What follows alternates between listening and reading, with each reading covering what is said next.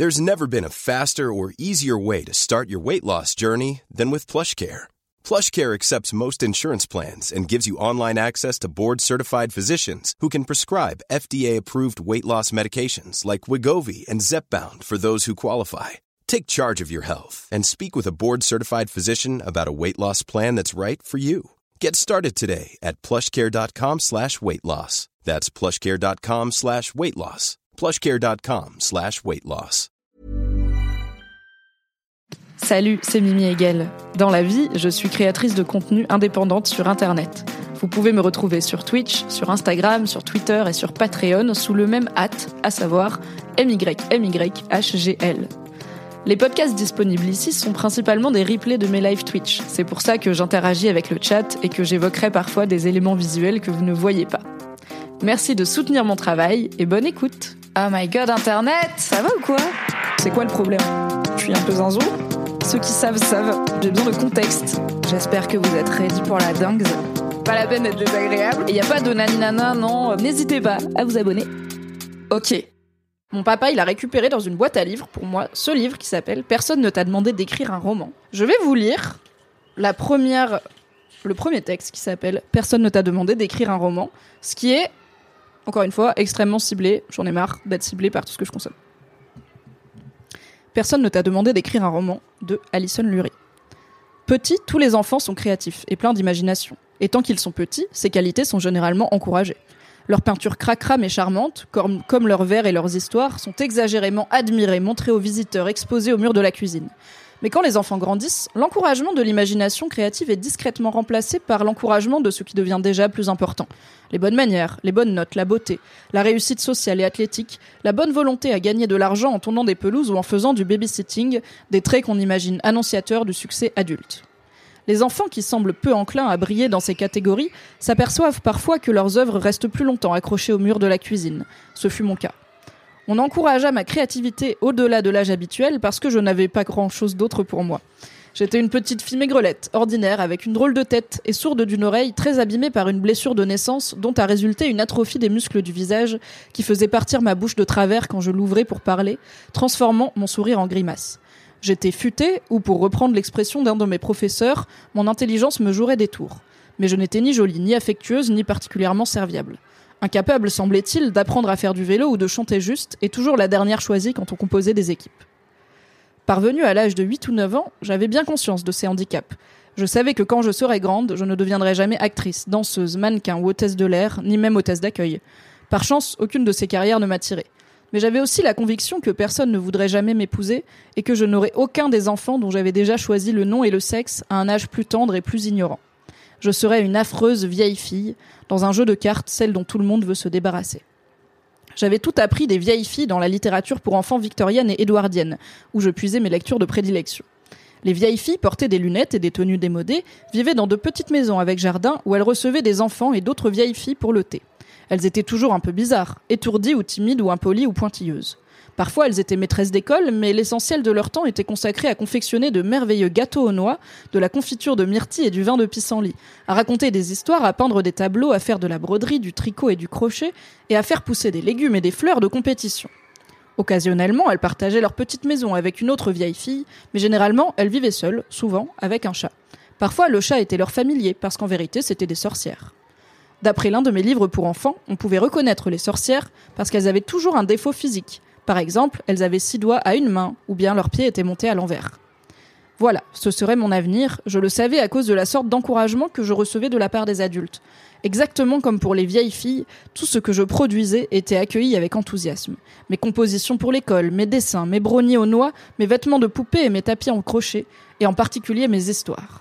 Adorable, magnifique, vraiment, absolument charmant, chaton. Cependant, contrairement aux autres petites filles, à moi personne ne me disait que j'étais absolument charmante. Très bien donc, la perfection dans le travail. Non que cela ressemblât à du travail à mes yeux. Inventer des histoires, par exemple, je le faisais pour m'amuser. Avec un crayon et du papier, je pouvais corriger le monde. Je pouvais déplacer des montagnes. Je pouvais voler dans le ciel de Westchester la nuit dans un panier à linge ailé. Je pouvais convoquer un dragon à pois bruns et blancs qui donnait du lait pour dévorer le voisin pour qui nous avait interdit à ma sœur et moi de traverser son champ sous prétexte que nous dérangions ses vaches. Et un peu plus tard, quand je m'essayais à la non-fiction, je découvris que sans tout à fait mentir, je pouvais décrire les gens et les événements de sorte que mes lecteurs en pensent ce que je voulais. Chers parents, nous avons un nouveau professeur d'anglais. Il a une jolie barbe brune bouclée et il s'enflamme pour la poésie et les idées. Ou s'il avait osé un commentaire défavorable sur mon dernier devoir, c'est un petit homme aux dents jaunes avec un avis sur tout. Ou n'importe quelle des deux ou trois ou vingt autres versions de lui tout aussi vraies. Toute la vérité, rien que la vérité si c'était moi qui le disais. Voilà ce qu'on pouvait faire avec une simple feuille de papier et un crayon. Écrire, c'était jeter un sort. Vers la fin de mon adolescence, il se passa deux choses qui perturbèrent mon contrat avec le monde. D'abord, les adultes cessèrent de s'esbaudir sur les qualités de mon travail, et il me fallut bien admettre qu'ils avaient raison. J'avais à ce moment-là lu assez de littérature classique européenne et américaine pour savoir qu'en comparaison, mes histoires et mes poèmes ne méritaient guère qu'on s'y attarde. Des sorts peut-être, mais des sorts maladroits d'apprentis sorcières, c'est à ça qu'ils ressemblaient, comparés à ceux des grands magiciens. Même si, même quand, comme cela put parfois arriver dans les années qui suivirent, ils étaient publiés. L'autre chose qui se passa à peu près à la même époque, c'est qu'une poignée de jeunes hommes se mirent à exprimer un certain intérêt pour ma personne, en dépit de mon physique. Peut-être qu'après tout, je n'aurais pas à devenir une vieille fille, en tout cas pas tout de suite. Je n'ai pas arrêté d'écrire, c'était devenu une manie, comme d'autres ont la manie de chanter sous la douche.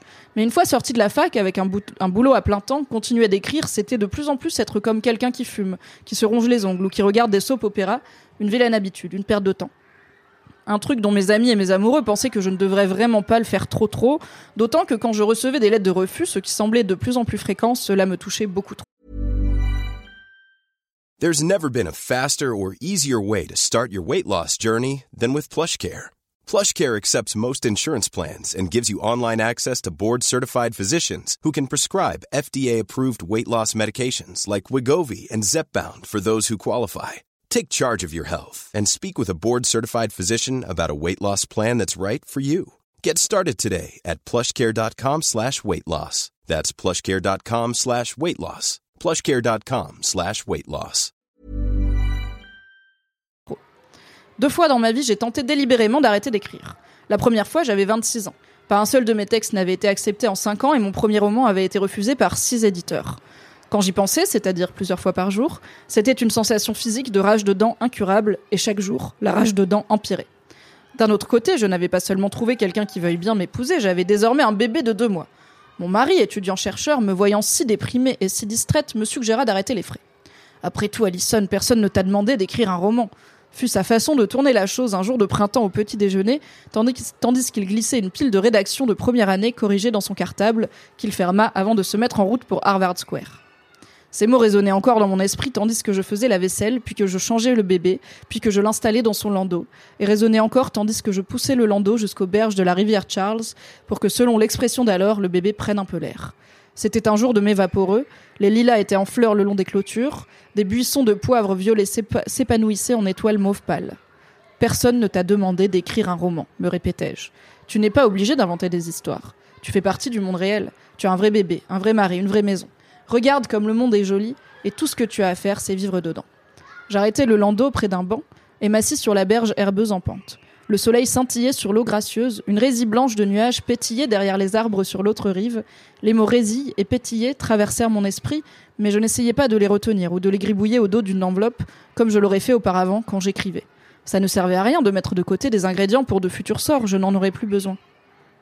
Deux personnes flânaient sur le chemin une paire étrangement assortie, l'un très grand, avançant à grandes enjambées, l'autre beaucoup plus petit, sautillant pour garder le rythme. Je ne formais aucune hypothèse à leur propos, je m'empêchais délibérément d'imaginer qui ils étaient ou quelle pouvait être la nature de la relation entre eux. Pas la peine, tu es libérée de tout ça maintenant, me dis-je à moi-même. Tu es normale, tu es heureuse. Je restais au bord de l'eau dans l'attente d'éprouver ma nouvelle condition, de ressentir ma liberté, ma normalité, mon bonheur, de m'en sortir empli, de m'y couler aussi naturellement que coulait la rivière et d'entrer complètement dans l'être. Au lieu de quoi, une toute autre sensation bien plus puissante m'envahit, une sensation d'intense ennui. Maintenant que je n'étais plus écrivain, le monde semblait plat et vide, vidé de tout possible et de toute signification. Cette journée de printemps était devenue une banale photographie de calendrier, vue de la rivière Charles. C'est idiot, dis-je à haute voix. Je me levai et ramenai le bébé à la maison, le changer, le nourris, l'installer pour sa sieste et m'en retourner à ma machine à écrire. La deuxième fois que j'ai arrêté d'écrire a été plus sérieuse. C'était deux ans plus tard, j'avais désormais deux romans non publiés, ainsi qu'un lot de nouvelles à l'état de rejet. J'avais aussi deux enfants en couche-culotte et pas d'aide à la maison.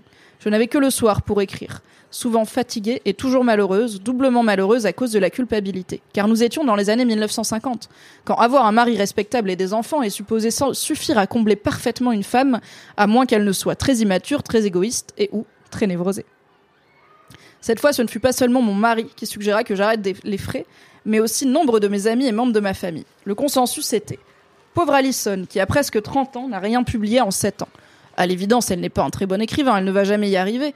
Pourquoi s'acharner et se donner tant de mal? Pourquoi ne pas se satisfaire de sa vie? Aujourd'hui, ces bonnes âmes, dont la plupart ne voulaient sincèrement que mon bien, m'auraient probablement conseillé d'entreprendre une carrière différente, plus pragmatique. Comme nous étions à l'ère de l'intimité, elles me suggéraient que je consacre plus de temps et d'attention à ma famille. À cette époque, dès que je m'installais à mon bureau, je tombais instantanément en dépression. Qu'est-ce qui avait mal tourné dans mes écrits? Qu'est-ce qui faisait dire aux éditeurs que mon travail n'était pas tout à fait réussi, n'était pas exactement pour nous, n'avait pas retenu notre intérêt, et toutes ces autres maudites expressions hypocrites? À l'évidence, ce qu'on nous avait appris était vrai. Une femme devait choisir entre une famille et une carrière, elle ne pouvait avoir les deux, contrairement à un homme. En me, en me mariant, j'avais perdu mes pouvoirs, j'avais publié deux enfants, mais mes deux romans étaient morts-nés. Alors j'ai abandonné. Pour de bon cette fois. Pas comme une expérience d'une heure, mais assidûment, pendant plus d'un an. Au lieu d'écrire, je me jetais dans l'intimité comme j'aurais jeté un os à un chien méchant pour l'amadouer. J'organisais des pique-niques familiaux, des fêtes, des excursions. Je préparais des biscuits en forme d'animaux et des ragoûts de thon. J'emmenais mes enfants au supermarché et au parc. Je jouais avec eux à des jeux de société d'une simplicité monotone et je leur lisais des livres d'une simplicité monotone. Je recevais les supérieurs hiérarchiques de mon mari, flirtais avec ses collègues, cancanais avec leurs épouses. Je me, répétais, je me répétais que ma vie était riche et pleine, puisque tout le monde semblait le penser. Sauf que je savais bien qu'au fond, elle était fausse et vide. Je n'étais pas ce que je prétendais être. Je n'aimais pas rester à la maison et m'occuper de petits enfants. J'étais en ébullition, impatiente, ambitieuse. D'une manière ou d'une autre, parce que j'étais maligne ou parce qu'ils étaient stupides, j'avais réussi à faire oublier mon apparence aux gens. En public, je passais pour une femme, une épouse, une mère normale. Mais en vrai, j'étais toujours aussi particulière, de traviole, peut-être même méchante ou folle. Pendant 13 mois, tel fut mon état d'esprit secret. Et puis une amie de Boston, V.R. Lang, mourut brutalement. Bunny Lang était l'une des fondatrices du Poets Theater, une poétesse talentueuse et une actrice dont la vitalité excentrique avait rendu l'existence plus intéressante et plus difficile à tous ceux qui l'avaient connue. C'était mon premier deuil de cette sorte, inattendu, insensé, comme si la main d'un enfant géant, flottant au-dessus d'un plateau de jeu de la taille du Massachusetts, avait saisi Bunny au hasard pour la jeter au loin, et le jeu avait suivi son cours comme si elle n'avait jamais existé. Curieusement, les gens se débrouillèrent sans elle, ils commencèrent à l'oublier. Perturbé, effrayé même par cet état de fait, je décidai d'écrire tout ce dont je me souvenais à propos de Bunny, aussi vite que je pus, avant de commencer à l'oublier à mon tour.